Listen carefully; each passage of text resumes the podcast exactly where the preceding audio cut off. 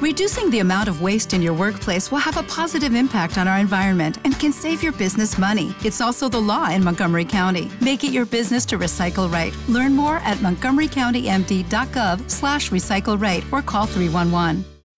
Every day, we rise, challenging ourselves to work for what we believe in.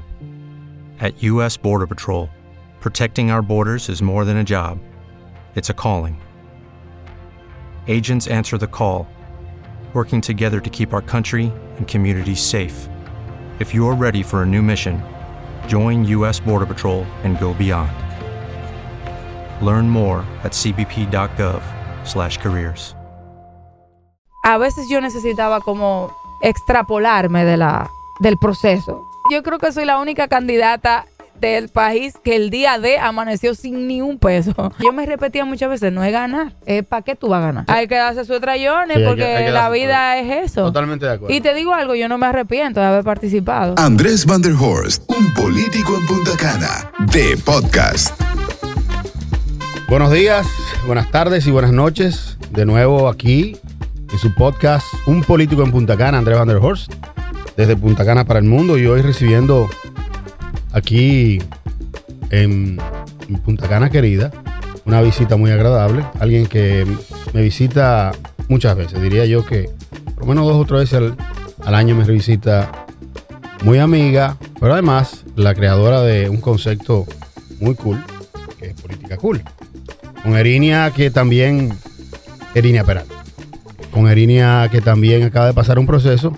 Vamos a hablar de muchas cosas. Hola Erinia, ¿cómo estás?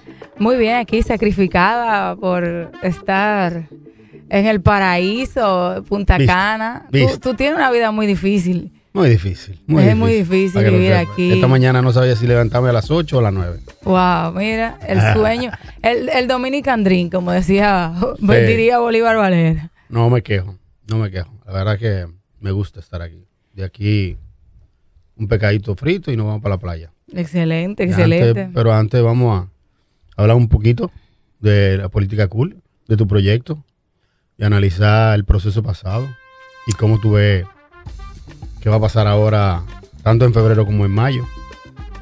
Eh, bueno, como tú has visto en, mi, en este canal, en este podcast, eh, me da la posibilidad de yo mantenerme en contacto vía este instrumento, decir las cosas que en Twitter no me, no me caben, en Instagram tampoco. Pero además tener la capacidad de recibirlos todos ustedes y, y compartir con, con mi público, que esto va creciendo, va creciendo mucho más. Erinia, eh, pasaste un proceso. Así es. Eh, fíjate, es todo, todo, todo es, eh, es todo un tema. El primer, el primer tema eh, de los que nos involucramos en esto de la política es atrevernos a dar el paso de correr en una candidatura, de postular para buscar una posición electiva. ¿Por qué digo que es un gran, ese es el principal tema? Porque quizás para mucha gente eso sea una decisión común y corriente. O sea, mucha gente, y lo digo responsablemente, se inscribe en el proceso no ni con la intención de ganar ni perder, sino como con la intención de estar en el medio. Pero habemos personas, y ahí lo digo también responsablemente, que sí nos involucramos buscando quizás solo con el hecho de participar en una campaña electoral provocar algún cambio.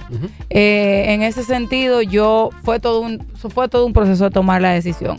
Consulté con todas las personas, porque las mujeres tenemos que consultar doble que los hombres. Los hombres le preguntan al esposo y quizá al hijo mayor, di que dime qué tú crees. La mujer, si la mujer le dijo que sí, se inscribe. Y si la mujer le dijo que no, se inscribe Se también. igual. Eh, pero la mujer tiene que hablar con mucha gente y aplazar quizás también muchos temas personales por eso. Pero al final, bueno, me decidí, me inscribí. Me inscribí y eh, buscando la nominación para diputada en el Partido de la Liberación Dominicana, del cual al cual pertenezco y milito desde, desde muchísimo antes de cumplir la mayoría de edad. Y lo hice por la circunscripción que me vio nacer. Yo nací específicamente en la circunscripción 1 de Santo Domingo Este, ahí en la, en la Sabana Larga. o sea, soy muy de ahí. Y bueno, y empezó toda esa travesía donde uno se da cuenta, y creo que tú también lo viviste, de que aparte de que tú tienes que lograr inspirar a las personas, a mí me tocó la tarea de convencer a las personas de que se sumara a apoyar un proyecto político porque sí, o sea, porque, ah, porque tenemos que cambiar. O sea, tú Eh, no, no, sa- no diste la, La logística. la logística. No, no, no, no. Yo tuve un poco de suerte en ese sentido, porque nosotros empezamos el trayecto hablando con personas muy allegadas. Creo que tengo que ser una de las pocas personas, eh, no voy a decir la única, a la que, por ejemplo, ciudadanos de la comunidad le donaron cosas para la campaña.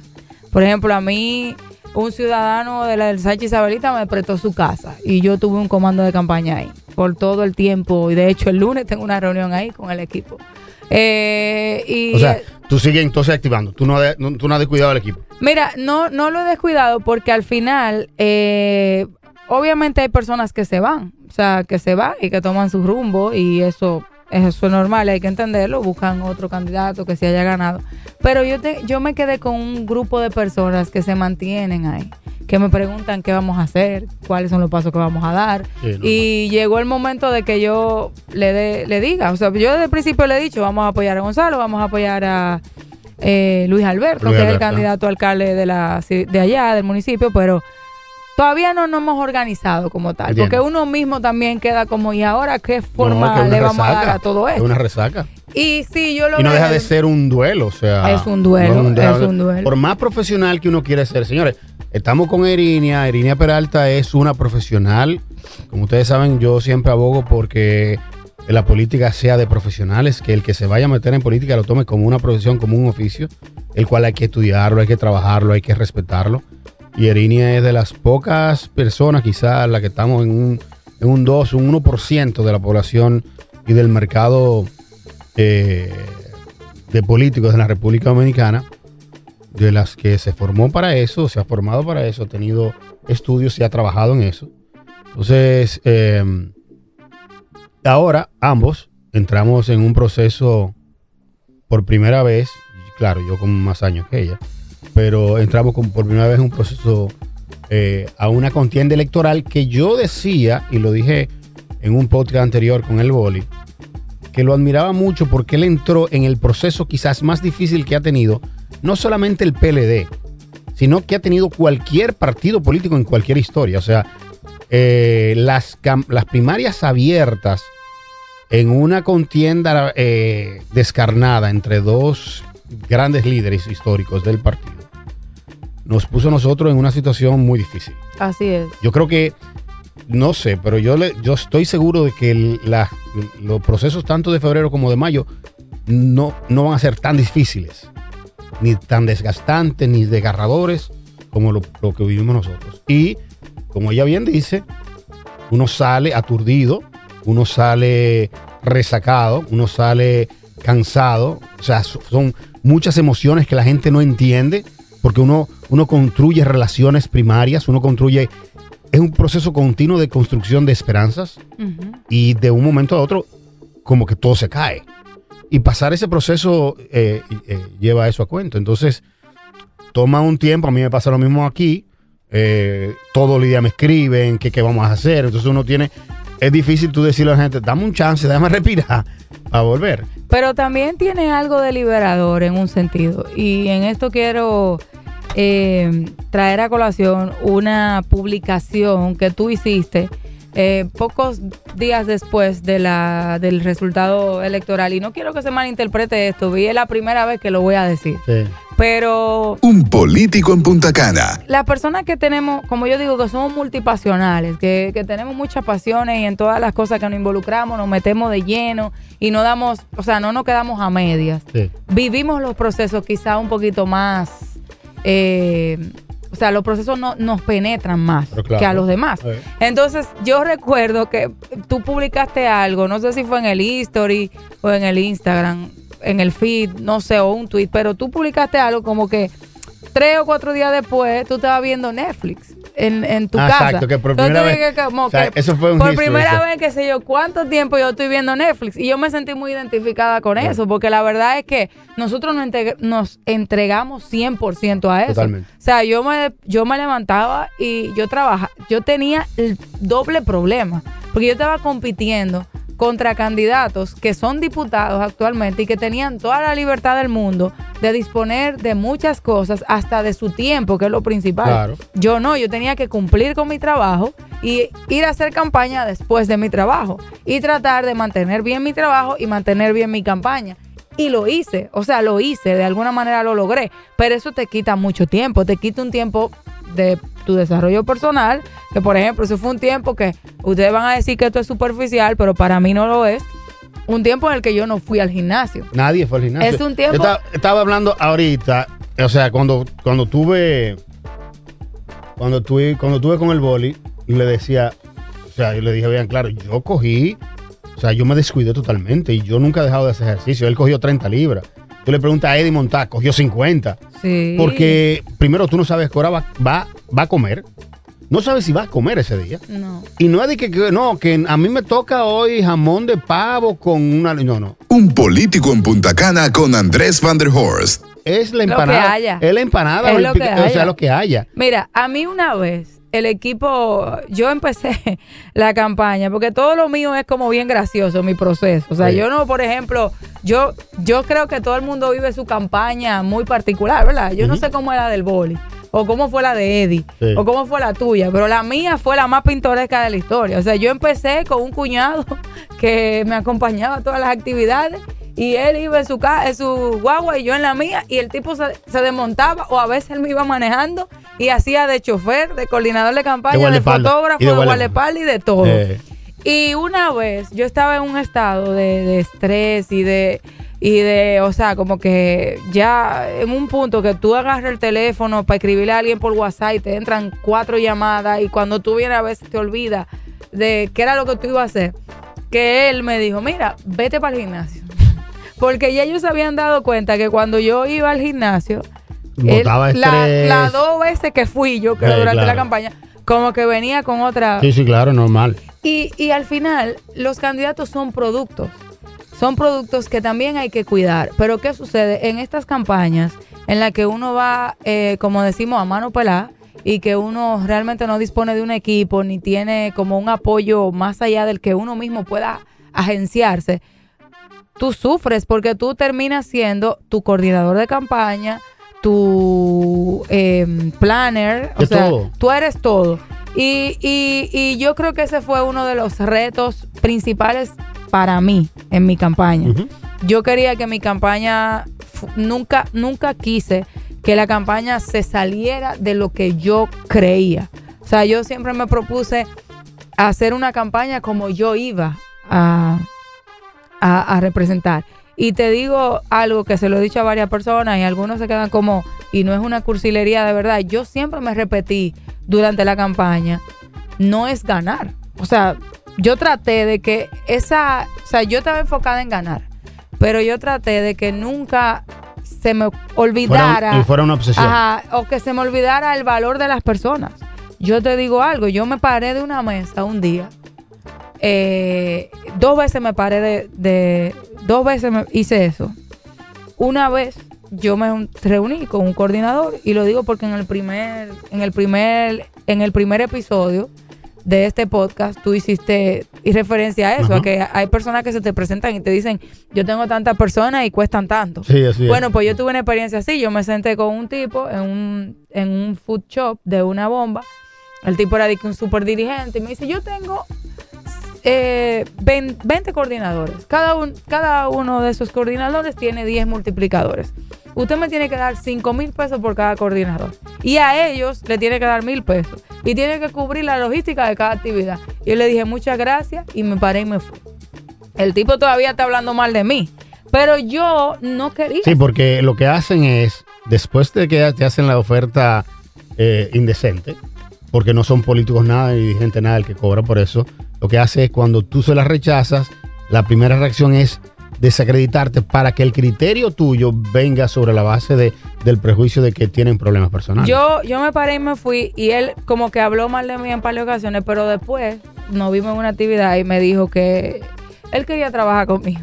Y yo le dije, no, pero yo no tengo cuarto. O sea, es que usted piensa que yo soy rica, yo no soy Y, y rica. y es difícil porque al final del día, por ejemplo, en mi caso que era para alcalde, el alcalde hasta cierto punto maneja recursos y tiene capacidad de puede, nombramiento. puede, puede contratar personas. Puede contratar claro. personas y, y hay y maneja un presupuesto, o sea, tiene y tiene Hay más el- vida. Claro, porque a- al final, ¿qué pasa? Que es que eh, incluso hasta los donantes,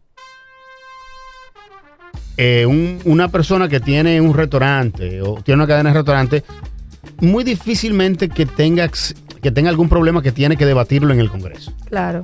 Pero sí debate diariamente temas que él tiene en, en- en la alcaldía. Por lo tanto, tú tienes acceso a una gran, mayor cantidad de donantes y, de- y esos donantes a su vez dan más dinero. Pero en el caso de los diputados, No tiene no nada tiene, que. o sea, eh, es una cosa... Y a mí me lo decían. Mira, un diputado no nombra. Son como ocho empleos que tiene un diputado. Y, y eso, que son empleos que también, eh, hay- o sea, no son empleos tampoco que, que, que, o sea, van a ser empleos de medio millón de pesos. No. Ahora, una cosa importante que yo creo que sí nos pasó a los dos, eh, yo me disfruté mi campaña. O sea, Sí, yo también. Yo me la también. disfruté. Pero, y, y además estoy en un proceso de que lo que yo estoy recordando ahora fue la primera semana, no sé si te pasó, la primera semana ese, ese, ese luto, ese, si lo hubiera hecho así, ese no, y, y regret. consolar, porque uno tiene que consolar Ah, no, a los otros. Pero, pero O sea, digo, a mi casa iba gente a llorar. Sí. Y yo diciendo, eso no es nada, no pasa nada. O sea, en mi casa fueron gente a Sí, llorar. sí. Y me llamaban y, y gritando gritos. O sea, gente deprimida de mi equipo. Y yo, pero no pasa nada. O sea, ya no, ya no fue el, el- Pero ya ahora en este momento, tú miras para atrás y hay muchas cosas, como tú bien dices. eh, no- Bonita, bonita, no me arrepiento de haberla hecha. Y además, es como una prueba para nosotros que siempre trabajamos detrás de alguna manera, yo no sé si voy a ser candidato otra vez. Mm, Te lo digo, ni, ni, ni se me, ni, ni lo estoy pensando. Pero, pero tú te das cuenta, tú aprendes de verdad. Bueno, pues yo sí te digo que a mí la campaña me permitió vivir como, o sea, me dio la oportunidad de vivir el 360 político. Porque como tú sabes, yo había trabajado en muchas campañas nacionales, internacionales, como asesora, eh, consultora. Había trabajado con candidatos cercanos, o sea, el candidato y yo al lado, eh, haciendo la estrategia, comunicación. Sí, había sido vocera de candidato, había estudiado, había escrito sobre política, pero no había tenido la oportunidad de vivir lo que significa tú ser el Sí, candidato. yo también. Y uno se da cuenta, y creo que a ti me- supongo que te pasó, Claro, totalmente. que tú te das cuenta de, de que a veces también le ponemos mucha presión a los candidatos cuando uno está del otro lado. Hermana, si hay algo solo, es ser candidato. Eh, sí, Se habla mucho, yo, yo creo que lo tuiteé los otros días. Se habla mucho de la soledad del poder. No hay cosa más solitaria que un candidato. sí. Porque el candidato, Erinia, no sé si te pasó a ti, que en un momento determinado tú dices, pero es que yo no tengo. ¿Con yo no te- quién hablar? yo- exacto. Todo el mundo, o sea, ahora mismo. Uno tiene con qué hablar porque nadie, tú no tienes otro candidato el- al lado. no, y y que no, somos tres candidatos. No, tú eres solo. No, y que también todo el mundo te habla del tema. O sea, llega un punto que aunque tú estés muy en tus, o sea, por lo menos yo necesito, como con mi personalidad, a veces yo necesitaba como, eh, como extrapolarme de la, de la, del proceso. O sea, como ver el proceso desde, desde afuera o desde de otro ángulo, porque tú estás tanto en el proceso, tanto, tanto, tanto, tanto, que tú, o sea, pierdes todo sentido. Y por eso te decía, yo me repetía muchas veces, no es ganar, es para qué tú vas a ganar. Sí. No es, no, de- no es ver a la persona como un voto. O sea, porque tú, yo llegué a pasar por una calle y vi, wow, pero cuánta gente viven ahí. Y tú piensas de que, pero por ahí vota mucha gente. Y yo me corregí automáticamente, no, pero es que no son votos, son personas. Sí. ¿Entiendes? Y quizá ustedes no me lo crean, pero de verdad es así. La- el, el- el proceso de una campaña electoral, lo que la presión que tiene el candidato de que tú siempre tienes que estar contento, de que tú siempre te- tienes que estar optimista. A mí me pasaba muchas veces, y no, yo creo que te lo comenté después de cuando estábamos analizando. O sea, eh, que yo tenía siete actividades una noche, un día, por ejemplo. Sí. Y en la cuarta, quinta, yo, antes de bajar, que me estaban esperando la gente, o sea, yo me quedaba un rato respirando hondo como para coger, porque sabía que venía con una preocupación en la cara, que se me notaba en el Sí. espejo. Entonces yo tenía que respirar, contar hasta 10, para cuando saliera del vehículo, la gente me viera con la cara de... de- de- de- y, y es... Y te digo, yo te Eso es, pero es agotador. Es agotador. Es agotador. Y, y lo que mantiene a uno al final, eh, o lo que hace que uno se sobreponga ante todo esto, es precisamente la visión que tú tienes en el momento. Y por eso yo todos los, eh, o sea, en el momento o para ese, para ese proceso. Y por eso yo todos los días trataba de recordarme eso, de que no me voy a perder en este proceso.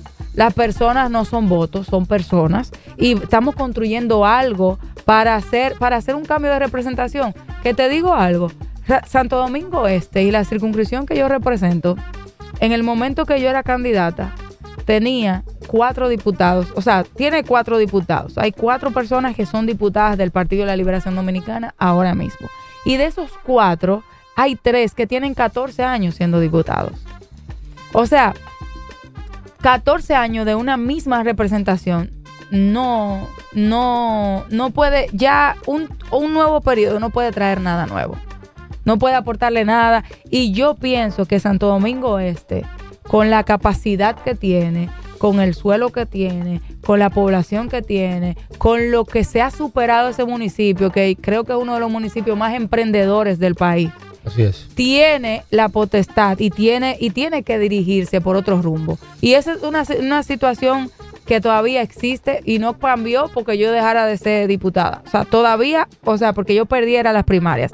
Las necesidades que yo habla, de las que yo hablaba en Santo Domingo Este están ahí. Y ahí conecto con lo que te decía de la visión. Tú tienes una visión, ¿por qué te metiste en la política? ¿Por qué, por qué te levantas por la mañana a hacer lo que haces? ¿Cuál es el interés que te mueve a hacer eso? Y tú tratas de recordártelo todos los días. Y eso es política cool. O sea, lo Exacto. cool- Ahora viene, ahí viene la pregunta principal. De todo eso que tú has tenido años, pro- pro- desde que, o sea, ¿hace qué tiempo ya tiene política? cool? O sea, como concepto. Dos años. política cool va a cumplir dos años. Exacto. En esos dos años que tú estabas diariamente, semanalmente en los medios, eh, promoviendo ese concepto, de en tu campaña específicamente, siendo muy sincera, eh, ¿qué tanto de política cool tú aplicaste en comparación con la política tradicional? ¿Qué, qué porcentaje? ¿Cuánto, cuánto? Mira, todo, porque la política cool para mí lo que es es que tú seas auténtico en lo que tú estás haciendo. Que tú seas, el político cool es un político que tiene ideas claras. Para los que nos siguen, pueden verla y básicamente tu historia, porque ahí está.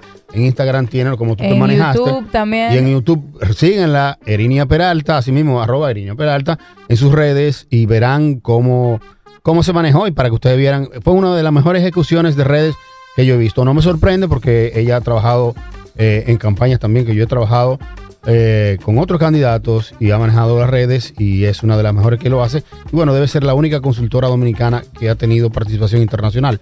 No conozco de otra. O sea, No. tú eres la, la primera consultora. Primero, ser consul- ser dominicano, consultor de política internacional es un gran logro. Y, do- y mujer, doblemente. O sea que para que lo vean lo que, lo que ella hacía, lo pueden chequear en las redes, seguirla. Y, y para que vean su concepto y cómo manejó las redes. Yo me la disfrutaba muchísimo, la- me lo gozaba y utilizaba mucho de sus, de sus, no solamente sus consejos, porque Erinia siempre me llamaba, esto tiene que manejar así, tal cosa, le daba seguimiento, yo también con ella. Entre cada tres eh, consejos eh, venía un pleito, que es normal entre nosotros dos. Eh, pero esa era la dinámica de nosotros. Aprendimos muchísimo los dos y, y yo soy eh, testigo de excepción de que su manejo es, es impecable. Eh, y soy también de los sorprendidos. Primero que llegó viva hasta el final, de que sacó una buena cantidad de votos y, y bueno, me, me sorprendió. Y tengo que confesar de que fui uno de los que ella dice, dice que, que consultó y como medio padrino, eh, en principio estuve un poco temeroso, pero después no me arrepiento de haberle, de que ella No, haya de tomado- hecho, de hecho, tú me diste el consejo más valioso que se puede dar en, se le, o sea, que alguien me pudo dar en la campaña, porque tú me mandaste prácticamente a mis orígenes. Sí, y, y eso es algo que yo no me arrepiento en lo absoluto, a pesar de que mucha gente quizá pudo haber sido, siempre van a decir si hubiese claro. hecho esto o aquello, Siempre. pero realmente yo me siento muy orgullosa de haber dado No, ese porque le diste, o sea, le diste a la campaña lo que todos nosotros hemos aprendido que había que darle un relato. Y el relato era de ahí que tenía que salir. O sea, Claro. ese es el verdadero relato. O sea, y, y eso conectó mucho, generó ese, ese cierto grado de, de aspiracional y, y- y- y no me arrepiento. Y eso fue algo de lo que tú hiciste muy bien. Y, bueno, tres cosas de las cuales en una próxima campaña tú repetirías que hiciste ahora y que las repetirías. Mira, yo creo que el tema, de- lo que lo que más me enorgullece a mí personalmente, de- o sea, lo que me enorgullece de mi campaña es lo que generó. O sea, nosotros logramos verdaderamente inspirar. O sea, hicimos una campaña muy inspiracional donde la gente me se sumó a mi proyecto por claro, todo el mundo tiene algún interés, pero Claro. más que nada por como por esa esperanza de, de apoyar algo nuevo, de apoyar una, una persona con ideas. Yo tengo eh, personas que todavía, o sea, de los coordinadores que me apoyaron durante la campaña, todavía, todavía están conmigo, todavía me, me siguen, todavía me preguntan qué vamos a hacer. Y yo no me un- u- algo que repetiría es la manera en la que yo eh, desarrollé la campaña en cuanto a la matemática electoral, o sea, cómo, cómo fuimos sumando una persona a otra. Yo empecé mi campaña visitando a los presidentes de junta de vecinos, porque los dirigentes tradicionales del partido no me recibían. No me recibían, no querían hablar conmigo, porque yo era una carajita que no tenía nada que... Y yo empecé visitando a los presidentes de junta de vecinos. Y ahí conocí gente de una categoría que eran dirigentes del partido, pero que te- estaban más ocupados En temas de en tema de su comunidad. La segunda cosa que creo que, que repetiría definitivamente es el, el tema de, de, de llevar una verdadera campaña de tierra. O sea, yo creo que, y una de las cosas que me preocupaba y le critiqué, o sea, le señalé a algunos amigos que estaban aspirando en el momento que yo era, que lo veía mucho en las redes sociales, pero no lo veía tanto en el territorio. Y yo siempre, o sea, siempre traté de que mi campaña tuviera una coherencia entre lo que estaba pasando en el territorio y lo que se veía en las redes. Y eso yo creo que ¿La? Lo, la- lo logré. Y la tercera, la tercera cosa que repetiría definitivamente es hacer una, una campaña con, con ideas claras. O sea, Tres cosas que no harías. Tres cosas que, Que tú- no. que no. No es que tú te arrepientes, sino que dices, no, no, no lo vuelvo a hacer. Yo creo que yo no pediría tanto permiso en una segunda ocasión. Evidentemente que no. Si, ya todo el mundo ya lo hiciste bien, ¿para qué va a pedir Eh, permiso? mire, voy para allá y ya. Exacto. O sea, yo no, yo no voy a pedir permiso. Los próximos que yo haga va a ser así tan y ya. Eh, otra cosa que no haría es quizás en un momento uno se ve a uno mismo como que, que queriendo. ah, está relacionado con lo de pedir permiso, pero no es lo mismo. Como buscando ciertas aprobaciones. Validaciones. Ajá, o validaciones. Y realmente mi campaña y la campaña de cualquiera, la principal validación que tiene que tener es la gente. No el compañero del comité político o qué sé yo quién, o Claro. la gente. Y tu convicción. y- y- exacto. Y la tercera, y la tercera cosa que no haría, eh, yo creo que yo no me confiaría tanto en un sentido de, de la buena fe de algunas personas y, y trataría de, de ver un poquito más, o sea, de leer más a la persona antes de confiarme tanto en, en, en otorgarle algunas cosas. Erina, ¿cuánto tú Trataría de aspirar con tu- cuarto la próxima vez. Sí, yo sé. ¿Cuánto, al final, cuánto costó tu Yo, campaña? yo no gasté ni 3 millones de pesos. Uf. Envidia. Realmente. O sea, yo te, yo creo que soy la única candidata del país que el día de amaneció sin ni un peso. A mí me dieron unos chelitos. Yo lo, yo entregué la logística el día antes. Me, han me dicen ahora que es un error, que hay que entregarla un poquito. Yo la entregué como en la noche. Y no, cuando hablo de logística me refiero a que nosotros creamos una plataforma, las personas se registraban y se le daba un aporte para que movilizaran a las personas que tenían registrada en base a esa cantidad. Y, y estamos hablando claro, ¿verdad? Porque y yo yo creo que yo Como tiene que ser. otra cosa que no haría es aspirar sin dinero.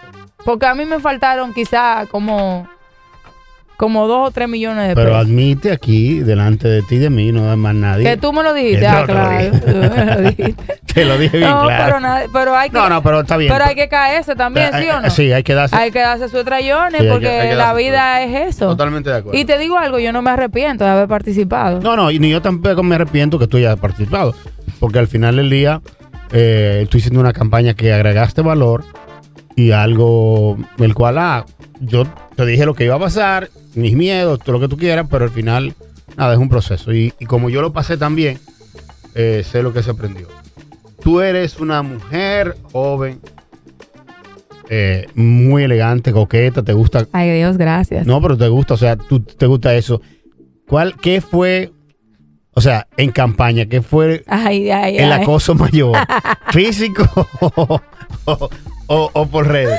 No, Dime qué te hicieron. ¿Te agarraron una nalga y qué te hicieron pasó de todo, de todo, de todo. No, nunca me agarraron nada, ¿verdad? Porque yo siempre andaba con hombres. Con seguridad. Ajá, eh, pero, pero te cuento que desde tener eh, coordinadores que se yo se enamoraron de mí, o sea, de una manera que, que tú lo oyes que te están hablando y tú sientes que no te están enamorando a la franca, porque usted es mi luz, mi que sé yo qué, o sea, de ese punto que siempre pasa y le pasa a los hombres también, los candidatos eh, generan eso también. Sí, eso es. Eh, Se- tener se- coordinadores así, tener, eh, ir en mano a mano y que me miraran de arriba abajo y me dieran claro que sí, que voy a votar por ti. Eso también, eh, eh, también lo contrario, que eh, yo fui a, a ver un dirigente un día y cuando yo me senté a hablar con él, un dirigente tradicional, un señor mayor ya, que es presidente de Junta de Vecinos también, me preguntó, ¿y su esposo? y yo le dije, yo soy soltera, yo no tengo esposo. Y me dice, di que la mujer política tiene que andar con su esposo, porque yo no negocio con mujeres, yo negocio con el hombre. Y yo le dije, pues usted va a negociar conmigo, porque yo no ando con hombres. Wow, usted y yo. qué Y el tipo se rió. Y ahí pasó. También, eh, o sea, los piropos, escri, escri- Sí, me eso. mensajes tarde de la noche, de todo tipo. Eh, porque yo tenía, yo, yo tenía yo, te- yo tenía un, eh, un WhatsApp de campaña que eso era ese- y ese número estaba en los flyers, en la tarjeta y las cosas que escribían ahí. o, y no te eh, mandaban fotos eh, indecentes, nada de vaina. me mandaban fotos, pero nunca mandaron Nunca, fotos indecentes. Y por. Facebook también, wow. eso era sí. Muchos mensajes, muchos mensajes. No, la verdad que yo creo y em- yo quisiera ahora un poco tener un tiempo para escribir porque yo aprendí muchísimo, yo aprendí muchísimo sobre el tema de la soledad. E incluso eh, yo hablaba con un amigo los otros días, un consultor internacional, porque mm, a mí me hizo falta algo que yo estoy viendo como una oportunidad dentro del mundo de la consultoría. O sea, nosotros los que hacemos vida profesional de eso, hemos trabajado con candidatos eh, en la parte electoral, en la parte conceptual, en la parte técnica, en la parte del mercadeo. Pero a mí me hizo falta, de hecho lo googleé a veces, encontrar un coach Sí, hay, hay, hay. que trabajara conmigo y que supiera que no era técnico. O sea, no era, no era nadie que te, venga, no, hay que, hay que hacerte el discurso. No, no, no. Que hay que enseñarte cómo hablar. No, no, no. Es que el tipo sepa cuando y simplemente yo quiero llorar. Sí, sí. O sea, yo veo que hay, se- no hemos enfocado mucho en la parte profesional de los asesores y los consultores de la campaña. Pero al asesor y el consultor del candidato, que no tiene que ver con nadie, que no conozca a nadie, y que el tipo sepa, o sea, los problemas que se va a enfrentar y ese tipo de cosas. Eso yo también, o sea, estoy totalmente de acuerdo contigo en ese punto y yo también sentí esa necesidad. Y, y te lo digo, y ahora también, y por eso te decía ahorita que uno le pone mucha presión a los candidatos. Y yo creo que cuando yo participe en otra campaña como asesora, voy a ser un poquito más, Más tolerante, más tolerante. claro. Porque yo lle- llegué en campaña a decirle, usted tiene que hacer esto ahora. No, O y- sea, y, nosotros, y, no solamente decir, y si no lo hacía, o sea, uno, uno quillase. uno quillase. quillase, ¿Y Todo que- quiere y ganar. todo el mundo quiere- sí, ¿y qué es lo que está? Esto hay que trabajar. Claro. mi entonces- hermano, que el tigre no pero durmió. A veces el tipo no durmió, a veces el tipo se acostó a la una, como me pasaba a mí, y ya a las cinco estaba en pie porque quería aprovechar unas cuantas horas. Yo aprendí la importancia de levantarse a las cinco de la mañana en campaña. Porque era el único momento Que yo tenía sola. O No. sea, y, y otra cosa es que tú valoras tu vida privada también más. O sea, tu círculo, tu, tu espacio. Claro. Como, espérate, no, ya esto, no eh, eh, esto es Ajá, lo mío ajá. ya. O sea, este Sí. pedacito aquí, aquí voy a estar yo por cinco minutos. El temporizador del celular, tú lo valoras también. Eh, Pues tú pones de que yo voy a dormir 15 minutos pa, y pones esa Esos son cosas los tú las 15 vives en una, sí. campa- en una campaña. Y, y de verdad que sí, que tienes razón en eso, que faltaría como ese, ese acompañamiento. A, un, a mí me gustaría eh, un año sabático de, de, de ser consultor, coach de candidatos. O Ahora, sea, tú serías un coach interesante, porque tú, el tipo, tú, podemos construir un relato sobre ti. De que el tipo vive en Punta Cana, nada más coge dos o tres campañas. Ah, sí. Y viene, o tú sí, tienes sí, que venir a Punta. Cana. Tú tienes que venir a Punta. Cana. Y el, na- el tigre no anda, el tipo, para que lo sepa, y, ¿eh? y el tigre es tipo- infalible, lo que dice eso es. Eso es. Primero se ofende y te deja. y anda en tenis, no lo ponga, o sea, no y, le, en, y, y en baggy. en baggy, en tenis y en poloché. Él no, él no se pone saco a nadie. él no le pone saco a nadie tiene que ir al gimnasio. Para mí, o sea, yo voy a poner mi rider cuando yo vaya a los sitios. Tiene que, o sea, mi hotel tiene que tener un gimnasio y una piscina. Sí. Eh, una vaina así. Para que, para darle un plus. No, pero de verdad, yo quisiera tener eso porque yo he trabajado con muy, igual que tú, con muchos candidatos, candidato a presidente, candidato, precandidato a presidente, alcalde, lo que sea. Y sí me doy cuenta de que, de que le hace falta ese acompañamiento de, de la gente que sepa lo que tú estás pasando. Y no, no voy a creer más nunca en candidatos, en, en asesores, que no sepan lo que es el candidato. O sea, esto es otra cosa. Mira, tú sabes que tú, con respecto a ese punto, y ahí no, quizás no podemos salir, te voy a pedir un permisito para salirnos un poquito de nuestras campañas y ver la campaña general. Tú te das cuenta, ahora, no sé si tú lo ves así, pero ahora que yo no soy candidata ni soy, no estoy asesorando todavía a ningún trabajo, Ajá, sí, claro. alguna cosa, pero no estoy directamente. Yo veo los candidatos y yo me doy cuenta cuál candidato está pasando por esa situación. Ah, O sea, hay un candidato que evidentemente está pasando por esa situación. sí. De que tiene muchos asesores, quizás. no, que pero, no, le, no quita una gripe. Tú le ves la cara y tú, tú le- se, le- lo, se lo siente agobiado. No, que está, o sea, que tiene, y no es él, o sea, que no, no, No es él, no es él, no es él, y tú te das cuenta. Entonces la gente, los candidatos tienen que tener un espacio, y por eso yo abogo tanto por la, por la política cool, la política real, Sí. la política de que tú seas quien tú eres, y que ese, ese, ese relato, esa historia, sea la que tú le ofrezcas a las personas. Yo, yo tengo un amigo que es un consultor internacional que cuando oyó el podcast me llamó histérico. No, ¿cómo tú vas a relajar? No, tú no puedes. No te van a coger nadie en serio. ¿Cómo tú sales? Porque la- el primer podcast tuviste que Yo con, una risa, con una chercha. Mi hermano, ese soy yo. Si no me quiere, no me quiere. O sea, yo tengo mucho que dar y además que demostrar. Ya yo tengo mucho tiempo. Si yo no cojo la cosa como. Si no soy yo ahora, Tú yo no- tienes licencia ya. Exacto, yo no pongo estar. No, no. Pero la verdad que la pasé muy bien, Erinia, de verdad. Esto tiene que Ah, gracias por la repetirse. invitación. No, esto tiene que repetirse. Clave que tú vienes aquí, lo grabamos, lo hacemos chulo, buscamos un tema, eh, nos veremos un par de canitas, como siempre. Claro. Lo hacemos de aquí de la playa y, y analizamos lo que va pasando. Yo creo que ahora, después de febrero, se recompone totalmente el, el escenario político de la República Dominicana. Se va a recomponer. Creo que van a ser las elecciones más locales de la historia de la República Dominicana porque el peso electoral de mayo va a estar en febrero. Óyeme, pero hay, hay algún componente que nadie lo ha analizado. Porque siempre se relajó tanto con el cargo de regidor. no, los regidores son clave Espérate, ahora. espérate. Es que los regidores tienen un una tarea de, de llevar por primera vez, de, de cargar a los, a los síndicos. Ujú, Así Porque es. para tú votar por un regidor, tú tienes que votar por el síndico. Entonces, Ah, yo quiero que tú votes por mí. No, pero tú tienes que votar por fulano de tal que el síndico. Sí, pero no me gusta. Ese es un trabajo doble. Es, o sea, y eso estamos hablando que son cuatro mil y picos de regidores. O sea, es una can- gran cantidad que es lo que tú dices, le va a dar una fuerza, una movilidad, que antes los regidores se sentaban. Yo estaba en primero y sabía que iba a salir, me sentaba. Yo estaba en quinto y sabía que no iba a salir, me sentaba. Pero ahora no. Entonces, lo que tú estás diciendo es tan real que tú no sabes qué va a pasar ese día. Y, y, de, y como pasa ese día, ahí se recompone otra vez el mapa.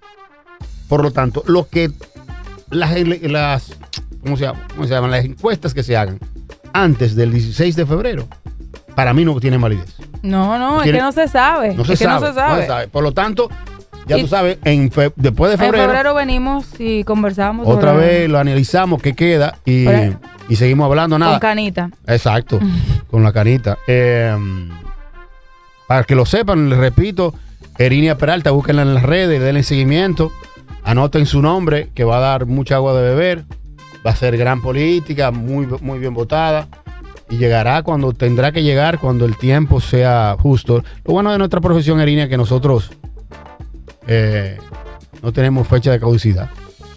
O sea, No es como los peloteros, los, art- los, los- los artistas, los que esto no, no. Diga, no, que ya a Madonna está muy vieja, no. O sea, nosotros tenemos mucho tiempo. Así que gracias de nuevo, buenos días, buenas tardes, buenas noches. Esto es Un Político en Punta Cana, Andrés Van der Horst con ustedes y nos vemos el lunes próximo. Un político en Punta Cana con Andrés Van der Horst, de podcast.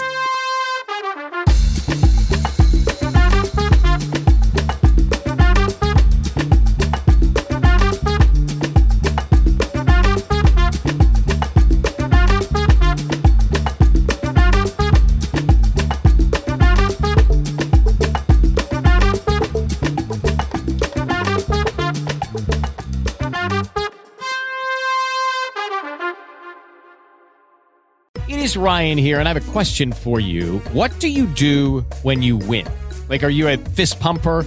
A woohooer, a hand clapper, a high fiver. I kind of like the high five, but if you want to hone in on those winning moves, check out Chumba Casino. At chumbacasino.com, choose from hundreds of social casino style games for your chance to redeem serious cash prizes. There are new game releases weekly, plus free daily bonuses. So don't wait. Start having the most fun ever at chumbacasino.com. No purchase necessary. VGW Group. Void were prohibited by law. See terms and conditions. 18 plus. Judy was boring. Hello. Then Judy discovered ChumbaCasino.com. It's my little escape. Now Judy's the life of the party. Oh, baby, Mama's bringing home the bacon. Whoa, take it easy, Judy. The Chumba life is for everybody. So go to ChumbaCasino.com and play over 100 casino-style games. Join today and play for free for your chance to redeem some serious prizes. ChumbaCasino.com. No purchase necessary. Void were prohibited by law. 18 plus terms and conditions apply. See website for details.